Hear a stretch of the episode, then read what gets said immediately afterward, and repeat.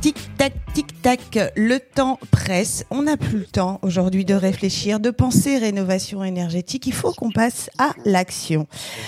Aujourd'hui avec nous, un lanceur d'alerte un peu atypique puisqu'il est directeur du développement durable du groupe Bouygues, président du collège des directeurs du développement durable. C'est 3D. Il y a 200 directeurs dans cette association. Et il est aussi, et on a la chance et l'honneur de l'avoir ce matin, l'administrateur, l'un des administrateurs du Shift Project. Bonjour Fabrice. Bonjour. bonjour, bonjour. Comment ça va bah, Mieux que l'humanité. Hein. Faut reconnaître que ça va beaucoup mieux que l'humanité. Ma première petite question, on sait que le logement représente aujourd'hui un quart de nos émissions de gaz à effet de serre. Est-ce que pour vous, on est dans, la, dans le bon chemin sur la rénovation énergétique? Est-ce que les politiques font le job? Et est-ce que les professionnels de l'immobilier sont prêts à mettre un petit peu, euh, beaucoup même, d'eau dans leur euh, petit vin. En tout cas, factuellement, mathématiquement, les chiffres sont, implacables. On n'en fait pas du tout euh, assez collectivement. Hein. donc, on n'en est pas encore à rechercher les, les coupables de, des partisans de l'inaction. Mais si on regarde simplement les faits et les chiffres, stratégie nationale bas carbone bâtiment montre qu'il faudrait qu'on puisse faire effectivement moins 50%, moins 49% dans notre secteur d'activité d'ici 2050 par rapport aux émissions de 2015. Mhm. Alors ça, c'est par rapport à, c'est d'ici 2030 et pas 2050. Hein. donc par rapport à nos émissions de 2015. Et ça sous-entend qu'il faudrait qu'on puisse rénover euh, tous les ans à peu près 700 000 logements, alors que euh, aujourd'hui on, on, peine à, en rénover 200 000, 40 000 au bon niveau, c'est-à-dire à un niveau d'étiquetage DPE euh, B, alors que la plupart sont, sont rénovés sur un étiquetage C voire D. L'actuel des rénovations, on, on ne tiendra pas l'objectif de la CNTC. Mais qu'est-ce qui manque? Est-ce qu'il manque une volonté politique. Là, pour le coup, vous parlez beaucoup de, du manque de courage euh, des politiques, mais on voit euh, depuis quelques semaines, alors je ne sais pas s'ils sont bons, s'ils sont performants, mais en tout cas, la volonté, elle est là. Alors peut-être que c'est de la communication, je ne sais pas, mais on voit quand même qu'on est... C'est sûr qu'au niveau du, des, discours, tout va bien, mais après, derrière, c'est dans le passage à l'acte, il n'y a pas, il n'y a pas qu'une seule raison pour laquelle ça n'avance pas assez vite, c'est une conjugaison de raisons. Mais la première raison, c'est avant tout une raison économique, il faut pas se leurrer. Hein. Euh, ça coûte cher de, de rénover. Mhm. Les retours sur investissement sont, sont longs, sont lents, dans la mesure où l'énergie, malgré les augmentations récentes, euh, reste euh, trop peu chère. Alors c'est c'est quand même un compte de dire ça parce qu'il y a beaucoup de le Français euh, n'a pas accès euh, à une énergie chère. Donc le, le problème de, des retours sur investissement post-travaux sont, sont, très longs, compte tenu que l'énergie euh, aujourd'hui est pas suffisamment chère.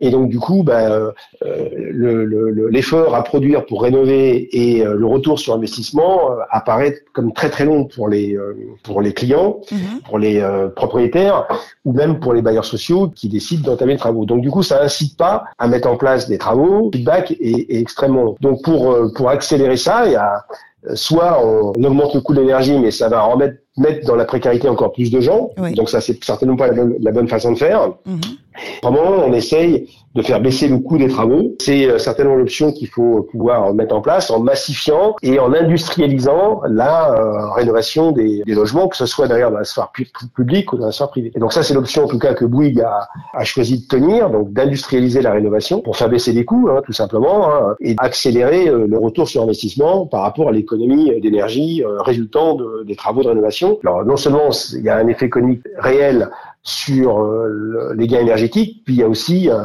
et ça c'est un effet collatéral euh, très positif, une amélioration de ce qu'on appelle la valeur verte du, logement une fois rénové, qui, redevient accessible à la location, hein, parce qu'il y a plus de 600 000 logements qui, d'ici les, les 4-5 ans qui viennent, ne sont pas rénovés, sortiront du, parc locatif. Le fait de, gagner les classes énergétiques dans un logement, ça permet aussi d'améliorer de, de, sa valeur, sa valeur de de revente éventuelle et donc euh, et donc l'attractivité que le propriétaire peut avoir vis-à-vis de son de son bien et, et ça c'est des choses qui, qui, qui, rentrent en ligne de compte dans la décision de, de, rénover. Alors il y a un autre euh, frein qu'il va falloir lever au-delà de cette difficulté d'industrialiser, pénurie de main d'œuvre chronique que nous avons dans, dans, nos dans nos professions, dans le mmh. bâtiment, pénurie de main d'œuvre qualifiée euh, et surtout sur des techniques de, de, construction qui sont mal connues encore parce que on a quand même privilégié pendant des années le neuf, mmh. que là les techniques pour la rénovation sont, sont des techniques spécifiques, hein, d'isolation par l'extérieur, d'installation de, de pompes à chaleur, de, de, de, mise en place de même de panneaux solaires.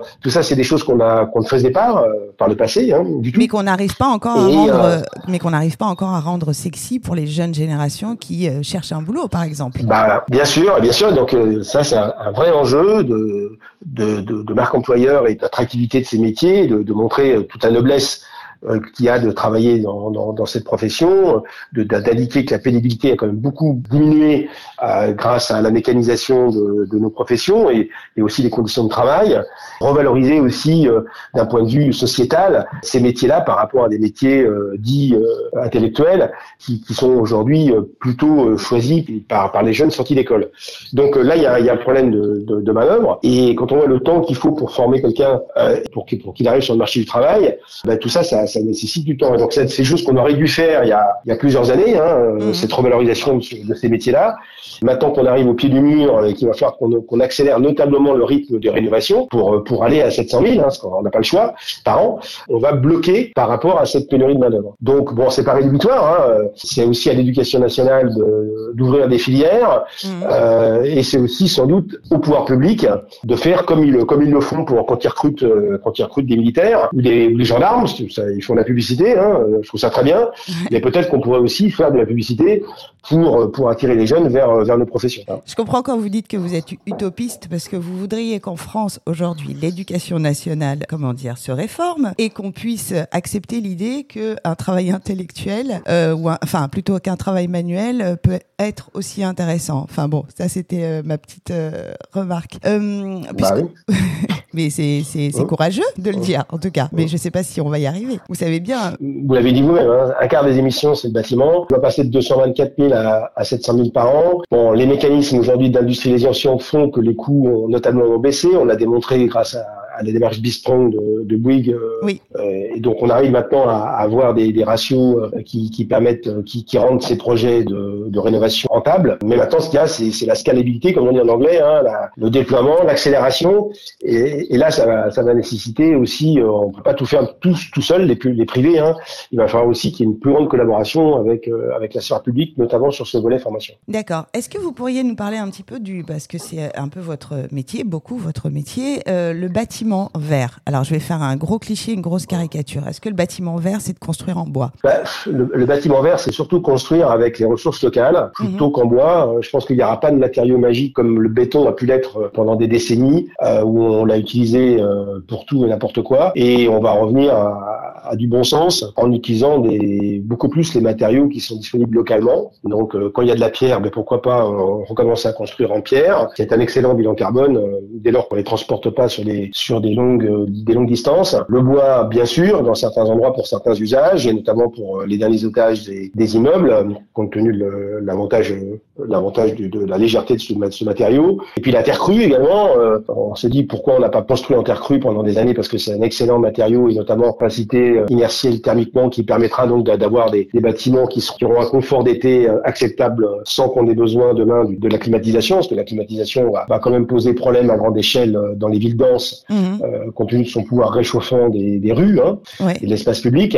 Puis, euh, et puis donc pour le béton, euh, pour ce qui continuera d'être construit en béton dans certains types d'ouvrages, bah, bien sûr privilégier les bétons bas carbone, ultra bas carbone qui commencent à arriver sur le marché, qui, qui pourront continuer de rendre des, de rendre des services. Donc en fait, il n'y a pas de, de matériaux magiques.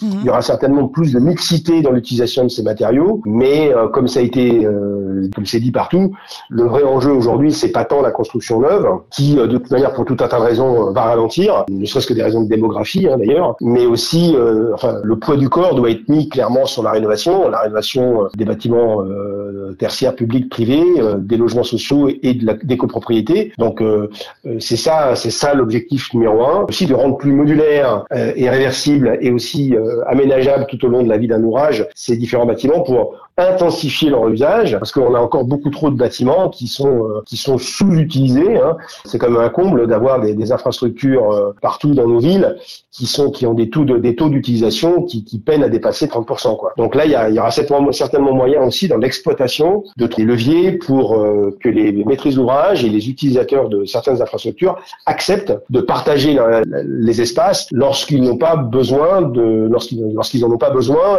et, et lorsqu'ils n'en ont pas l'usage. Et donc cette notion de partage des espaces, c'est aussi une façon de participer à la construction durable.